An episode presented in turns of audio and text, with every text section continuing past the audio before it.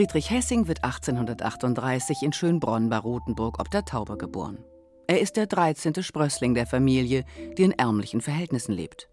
Nach der Volksschule beginnt er eine Gärtnerlehre im Schloss Schillingsfürst.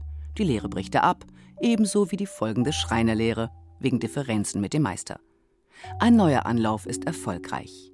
Hessing ist Schreiner und wird vom Orgelbaubetrieb Steinmeier in Oettingen angeworben, der gerade in Rothenburgskirche die neue Orgel einbaut. Bei Steinmeier schließt er die Lehre zum Orgelbauer ab und lässt sich schließlich 1866 in Augsburg nieder. Schon in der Jugend beschäftigt er sich mit dem menschlichen Körper, interessiert sich für das Zusammenspiel von Knochen, Muskeln und Sehnen. Das Wissen eignet er sich durch Beobachtung an und schnitzt individuelle Holzprothesen für Bekannte. Während der Mittagspause seines Orgelbaubetriebes hält er orthopädische Sprechstunden ab, fertigt Hilfsmittel an. Der Zulauf ist so groß, dass er schon nach drei Jahren vor die Tore Augsburgs zieht. In Göggingen stand das alte Amtsgerichtsgebäude leer, in dem er 1869 seine erste Heilanstalt einrichtet. Hessings Heilansatz ist einfach, aber neu. Schmerzende Gelenke wurden bis dahin ruhig gestellt, was aber zur Versteifung führt. Hessing entwickelt mit den Materialien des Orgelbauers Holz, Metall, Leder Apparate, die Bewegung erlauben, aber jede Belastung vom Gelenk nehmen. Das nach ihm benannte Hessing-Korsett für Patienten mit Wirbelsäulenverkrümmungen ist ein mechanisches Meisterwerk. Sein Schienhülsenapparat und der Hüftbügelapparat sind bahnbrechend bis heute. Besonders bei der Behandlung von Kindern ist Hessing erfolgreich. Hessing behandelt bald den Adel und den Geldadel aus ganz Europa. Er expandiert in Göggingen, baut Kurhotels ersten Ranges in Bad Reichenhall, Bayerisch Gmein und Wildbad bei Rothenburg, wird Badpächter von Bad Kissingen und Bad Bocklet. Lange kämpft der Nichtmediziner mit den Anfeindungen der akademischen Ärzteschaft. Nach 14 Jahren werden seine Methoden endlich anerkannt. 1904 wird Hessing zum königlich bayerischen Hofrat ernannt und 1913 in den persönlichen Adelsstand erhoben. 1918 stirbt Friedrich Ritter von Hessing an einer Herzlähmung. Grundlage seines Testaments ist die Errichtung der Stiftung Hofrat Friedrich Hessingsche Orthopädische Heilanstalt in Göggingen-Augsburg, die bis heute besteht. Mein Name ist Willi Lunzner. Ich bin einer der beiden stellvertretenden Direktoren in der Hessing Stiftung.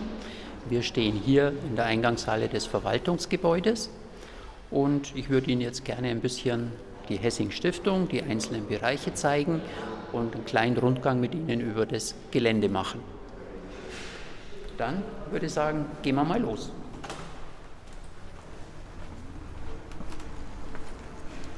Hier ist jetzt der Vorplatz.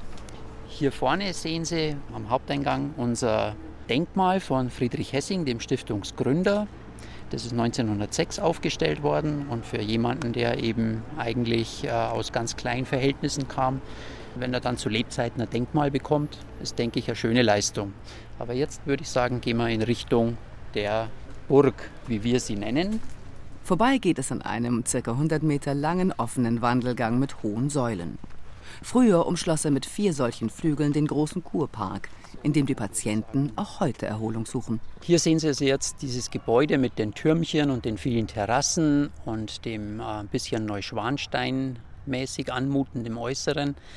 Das ist das Gebäude, das wir die Burg nennen. Friedrich Hessing hat es bauen lassen als Unterkunft für seine adeligen Patienten. Friedrich Hessing hat ja ziemlich viele Patienten aus dem damaligen Hochadel behandelt. Einer der bekanntesten Patienten aus dieser Zeit ist ein Engländer, ein Sir Higginbotham. Dieser Sir Higginbotham war Leibarzt des russischen Zaren in St. Petersburg und der wurde eben auch hier in Göggingen von Friedrich Hessing behandelt.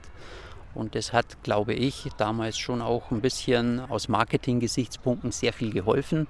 Wenn der Leibarzt des russischen Zaren sagt, hm, okay, da bin ich gut behandelt worden, hat dann auch dazu geführt, dass sehr viele Patienten auch aus dem Adel dann hierher nach Göggingen kamen. Und die mussten natürlich irgendwo untergebracht werden und dafür war dieses Haus gedacht. Heute ist die Hessing Stiftung die Trägerin verschiedener moderner Bereiche, Fachkliniken. Die größte davon ist die orthopädische Fachklinik der Hessing Stiftung. Das ist ein ganz normales Krankenhaus, das ausschließlich sich um Orthopädie kümmert. ungefähr 7000 Patienten pro Jahr stationär behandelt und ca. 40.000 Patienten ambulant. Doch wie kam damals der Orgelbauer Friedrich Hessing ausgerechnet zur Orthopädie? Er war kein Mediziner und hatte keine Hochschule besucht. Es gibt auch eine Geschichte, die das sehr schön illustriert, finde ich. Es heißt, dass er als 20-Jähriger einmal mitbekommen hat, wie einem Mühlknecht das Bein abgequetscht worden ist. Und Friedrich Hessing hat sich dann zudem ans Krankenbett gesetzt und dem eine Prothese geschnitzt, ohne dass er irgendwie wusste, wie es geht, ohne dass er jemanden hatte, der es ihm gezeigt hat. Einfach durch Nachdenken, Ausprobieren, Verbessern und zwar so lange, bis es wieder funktioniert hat. Und er konnte dann damit tatsächlich bei diesem Müllknecht das so weit bringen, dass die Prothese so gut gepasst hat, dass der dann wieder Säcke tragen konnte. Und deswegen hat Friedrich Hessing dann im Jahr 1867 beim damaligen Magistrat der Stadt Augsburg beantragt, dass er orthopädische Hilfsmittel herstellen darf. Und das hat er dann auch machen dürfen. Aus heutiger Sicht daraus muss man sagen, ähm, komisch, dass das möglich war, weil heute braucht man ziemlich viele Verträge, bis man überhaupt auch nur einen Rollstuhl aus der Hand geben darf. Aber damals war eben die Orthopädie eigentlich noch kein Fachbereich in dem eigentlichen Sinn. Und deswegen war es möglich, dass sich eben auch Laien, wie Friedrich Hessing einer war, in diesem Bereich tummeln konnten. Die Apparate, die Hessing gemacht hat, Korsette, künstliche Gliedmaßen, waren mit Holz, mit Leder, aus Metall, schwer, saßen aber fest am Körper. Das war wahrscheinlich nicht sehr angenehm. Und die Patienten haben dann wahrscheinlich oftmals auch den leichten Weg gesucht und haben dann gesagt, na, das brauche ich jetzt nicht jeden Tag. Und wenn er die allerdings unter Aufsicht gehabt hat, dann mussten die die Korsette tragen und konnten dann auch nicht weg. Und dann waren natürlich auch die Erfolgschancen größer. Hessing bezieht das alte Landgerichtsgebäude in Göggingen und expandiert dann schnell. Im heute noch erhaltenen historischen Seitenflügel seiner neuen Klinik gibt es ein paar Vitrinen mit Korsetten und Stützapparaten aus Hessings Zeit. Hier sehen wir jetzt einen Stuhl, der von Friedrich Hessing für gehbehinderte Patienten oder Patienten mit Wirbelsäulenverkrümmungen äh, entwickelt hat. Oder hier einen Stützapparat. Ich trage da eine Orthese, nennt sich's vom Bein, das ganze Bein bis darauf. Da habe ich eine Prothese. Äh, da hat man 1993 rum einen Unterschenkel amputieren müssen, war hier beim Hessing. Und da habe ich eine Prothese. Und die ganze Prothese ist mit einer Hüftschiene kombiniert mit dem Korsett. Mein Name ist Gerfried Rieger. Ich wohne in Untermeitingen bei Schwabmünchen. 1941 mit zwei Jahren erkrankte ich an Polio landläufig Kinderlähmung. Und die Beinschiene links, die unterstützt das ganze geschwächte Bein, das aber noch Teile funktionsfähig ist. Und äh, die ist mittlerweile aus, zum großen Teil aus Kohlefaser gemacht. Vor 50 Jahren war die nicht viel anders, als wie die beim alten Hessing auf dem Denkmal da ausschaut. Das hat nicht viel anders ausgeschaut. Und da war aber damals schon, war die Orthopädiewerkstatt sehr kreativ. Man konnte dieses Ding in jede Richtung verstellen, ob an der Länge, ob, ob man das Bein dicker geworden ist, das war alles korrigierbar. Allerdings war es ein bisschen reparaturanfällig. Schraube gebrochen weg, musste man wieder schauen, dass man herkommt. Hofrat Hessing beschränkte sich nicht auf orthopädische Behandlungen allein. Auch Bade- und Milchkuren gehörten dazu. Außerdem betrieb er eigene Landwirtschaften und baute Kuranstalten in Bad Reichenhall und Bayerisch Gmein. Dort ist allerdings kaum noch etwas vom früheren Glanz zu erkennen. Zwar heißen die Straßen noch Am Hessing, doch aus einem Haus ist ein biederes Feuerwehrerholungsheim geworden und in der ehemaligen Villa Hessing auf der Friedrichshöhe residiert heute ein Sporthotel mit der Inneneinrichtung im Charme der 1980er Jahre. Im Internet findet sich eine historische Postkarte des alten Gebäudes, doch von den einstigen Türmchen, Balkonen und verspielten Dachgärten ist heute nichts mehr zu sehen. In Hessings Geburtsort Schönbronn wurde unlängst wenigstens der Jugendstilsaal eines früheren Hessinggutes wieder restauriert. Er dient nun einer Gaststätte bei einem Golfplatz. Vieles hat sich verändert, vieles ist verschwunden. Aber im alten Wildbad bei Rothenburg gibt es ihn noch, den früheren Glanz des alten Hessingbades. Einen Bädertraum der Belle Epoque an den Ufern der Tauber.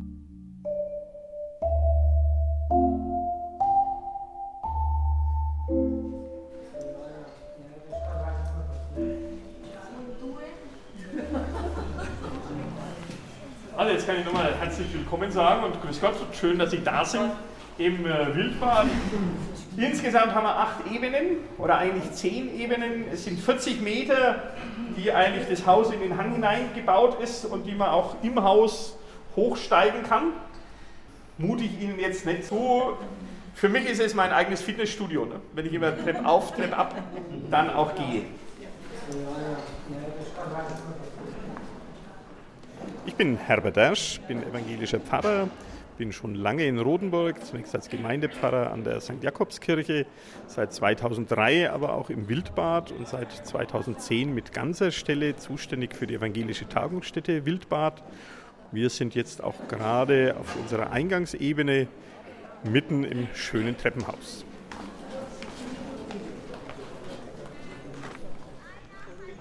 Wir stehen jetzt vor dem Wildbad. Es ist ein imposantes Gebäude in den Berg hineingebaut. Insgesamt werden 40 Höhenmeter überschritten und wir haben jetzt vor uns das Haus als Kurhotel ersten Ranges, erbaut in der Zeit von 1896 bis 1903.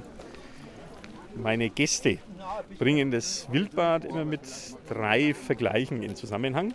Das eine ist Thomas Manns Zauberberg. Das zweite ist die Titanic, vor allen Dingen Blick auf das Treppenhaus. Dritte sagen, Harry Potter hätte gut hier auch gedreht werden können. Es ist ein Gebäude, das im Historismus entstanden ist.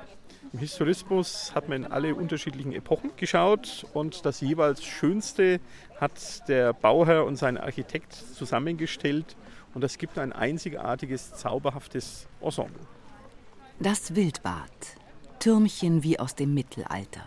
Erker, Spitzbogen, barocke Elemente, Rokoko-Ornamente, Treppenanlagen und einen 5,5 Hektar großen Park mit herrlichen alten Bäumen. Immer gut zu Fuß mit Hessing. Über Schlängelwege im Park geht es hinunter an die Tauber zum kleinen Wandelgang. Eine Brücke führt über den Fluss. Wir sind jetzt aber auf der Höhe, wo das alte Wildbad war. 1356 sind Quellen aufgebrochen am Tauberhang. Quellen galten immer als Geschenk Gottes. Wenn das Wasser dann noch eine Heilkraft hatte, das waren schwefelhaltige Quellen, umso mehr. Der große Bürgermeister Rodenburgs, Heinrich Toppler, hat dann um 1400 ein Badehaus gebaut, die Quellen gefasst und damals hat man Bäder außerhalb geschlossener Stadtmauern den Namen Wildbad gegeben, weil sie schier in der Wildnis waren vom Jahr 1400 etwa stammt unser Name.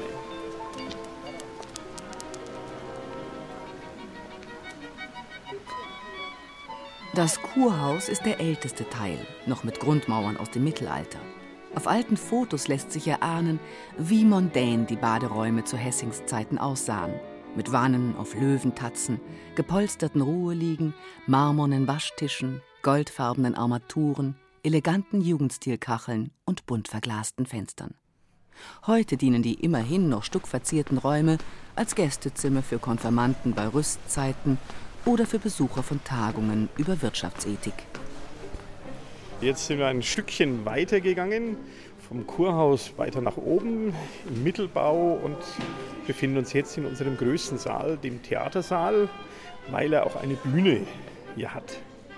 Zu seinen Patienten muss er wohl immer sehr streng gewesen sein.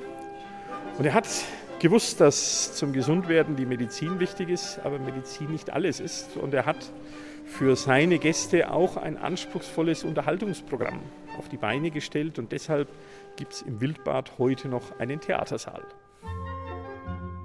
Die Größen aus Musik und Dichtung, Bach, Beethoven, Schiller, zieren in Gips gegossen die Wände des Hohen Saales. Der Gott der Künste, Apoll persönlich, schlägt über der Bühne dazu die Leier. Durch die verzierten Fensterscheiben der Seitenflügel dringt gefällig das Licht. Schwere Samtvorhänge wallen von den Arkadenbögen. Wir haben noch tatsächlich eine Einladung zu einer Musik im Festsaale. Da wissen wir auch, welche zwölf Stücke gespielt worden sind. Schön finde ich äh, auf dem Programm den Hinweis, das Rauchen wolle bis zur Nummer 6 unterlassen bleiben weil ich mir danach vorstelle, sind die großen Zigarren angezündet worden. 1903 eröffnete Hessing das Wildbad und sein Konzept ging einigermaßen auf, bis zum Ausbruch des Ersten Weltkriegs. Dann blieb der vermögende Adel aus England, Frankreich und Russland fern. 1917, ein Jahr vor seinem Tod, verkaufte er das Wildbad an den Bühnenverein deutscher Theaterangehöriger. Später gehört das Haus einer Krankenkasse, wird Polizeischule, die Sekte des Maharishi Mahesh Yogi zieht ein und schließlich übernimmt die evangelische Kirche Wildbad als Tagungshotel. Insgesamt 65 Zimmer und elf Seminarräume stehen bereit. Man kommt inzwischen auf 18.000 Übernachtungen im Jahr, misstrauisch beäugt von der Hotellerie oben in der Stadt. Pfarrer Dersch hat noch ein paar Dokumente, die an die Glanzzeiten des Hauses erinnern. Ich blättere gerade auf die Speisekarte, wo nun Prinz Ludwig von Bayern zu sehen ist und auch auf der Titelseite schon steht Bayern und Pfalz, Gott erhalts. Festessen zu Ehren seiner königlichen Hoheit des Prinzen Ludwig von Bayern bei Gelegenheit der 40. Wanderversammlung bayerischer Landwirte am 30. Mai 1904 im Kurhotel Wildbad Rotenburg ob der Tauber. Und ich kann auch ein bisschen was sagen zur Speisenfolge. Es beginnt etwa mit einer Schildkrötensuppe, wobei dann in Klammern sofort dahinter steht falsche. Es geht weiter mit Ostender Steinbutten, Rindsbrust gedämpft, Gemengsel vom Wildgeflügel nach Wildbadart, Schwetzinger Stangenspargel mit holländischer Tunke, Metzer Polatten, halbgefrorenes nach Fürstpückler Art, Käseplatten, Südfrüchte, Nachtisch. Daneben ist auch die Weinkarte und erstaunlicherweise kein Frankenwein, sondern Pfälzer, Mosel, Hartweine, Rheinweine, Bordeauxweine, Burgunderweine, deutsche Schaumweine und natürlich darf nicht fehlen französischer Champagner. So, wenn Sie mich ein bisschen in die Mitte nehmen, ne? Also die Brücke hält uns alle aus. Ne? Der Friedrich Hessing, der hat nicht nur das Wildbad gekauft, der hat auch auf der anderen Seite der Tauber Land dazu gekauft, hat eine eigene Ökonomie aufgebaut, hat seinen Gästen sozusagen Produkte aus dem eigenen Anbau serviert. Und er hatte Allgäuer Milchkühe, ne? hier, die gute Leistung gebracht haben. Hier ein Wehr. Er hat auch die Wasserkraft der Tauber genutzt, hat elektrischen Strom erzeugt, hatte eben damals schon elektrisch betriebene Aufzüge im Haus, elektrisches Licht, auch Telefon. Ne? Telefon war es die Nummer 7, als man noch so zusammengestöpselt wurde in Rodenburg. Er war immer auf der Höhe seiner Zeit oder ihr einen Tick voraus. Ja, dann sage ich nochmal herzlichen Dank, ne, dass Sie Ihren Ausflug auch ins Wildbad nach Rodenburg gemacht haben. Jetzt dann noch eine schöne Weiterfahrt, ne, tun Sie noch ein paar Kalorien verbrennen, weil Sie kehren dann gleich wieder ein zum Abendessen. Ne? Jawohl, und eine schöne Zeit noch. Ne? Danke. Ja, jawohl. Dankeschön. Ja. Vom mondänen Wildbad zurück in die Hessing-Kliniken in Göggingen bei Augsburg. Für ganz weltliche Unterhaltung ließ Friedrich von Hessing ein spektakuläres Kurhaustheater bauen, nur wenige hundert Meter von der Heilanstalt entfernt. Schon zur Anfangszeit war es auch für Nichtpatienten zugänglich. Heute ist das neu restaurierte Haus wieder ein Gesellschaftshaus, in dem Konzerte, Bälle, Hochzeiten und Theateraufführungen ihren ganz besonderen und außergewöhnlichen Rahmen finden. Das letzte erhaltene Glas-Gusseisentheater Europas – mit einem berauschenden Festsaal. Ich bin Carmen Groll und bin jetzt seit fast zwei Jahren hier im Kurhaus tätig. Zum einen im künstlerischen Betriebsbüro, das heißt, ich organisiere die Veranstaltungen und zum anderen bin ich für die Vermietungen zuständig. Ja, da mache ich so was ganz Ähnliches, dass ich mit den Leuten durchs Haus gehe und ihnen versuche zu zeigen, wie schön unser Haus ist.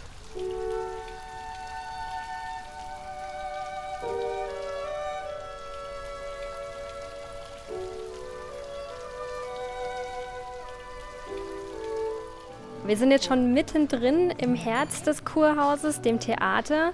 Man hört hier im Hintergrund leichtes Gläserklirren. Hier wird heute Abend eine Hochzeit stattfinden, in wirklich dem schönsten Ambiente, was man sich in Augsburg oder vielleicht in ganz Bayern vorstellen kann.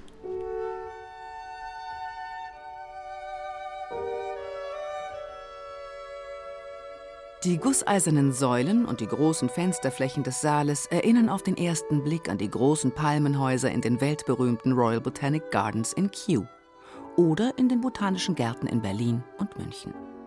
Hier jedoch gibt es zwei umlaufende Galerien, viele Ornamente, verschnörkelte Gitter, Vergoldungen, einen Parkettboden, der zum Tanz einlädt, eine große Theaterbühne und bunt verglaste Fenster bis hinauf unter das Dach. Leichtigkeit, Eleganz und Unbeschwertheit vermittelt die Architektur. Friedrich von Hessing errichtete Kuretablissements von Bad Reichenhall über Göggingen, Rothenburg bis nach Bad Kissingen.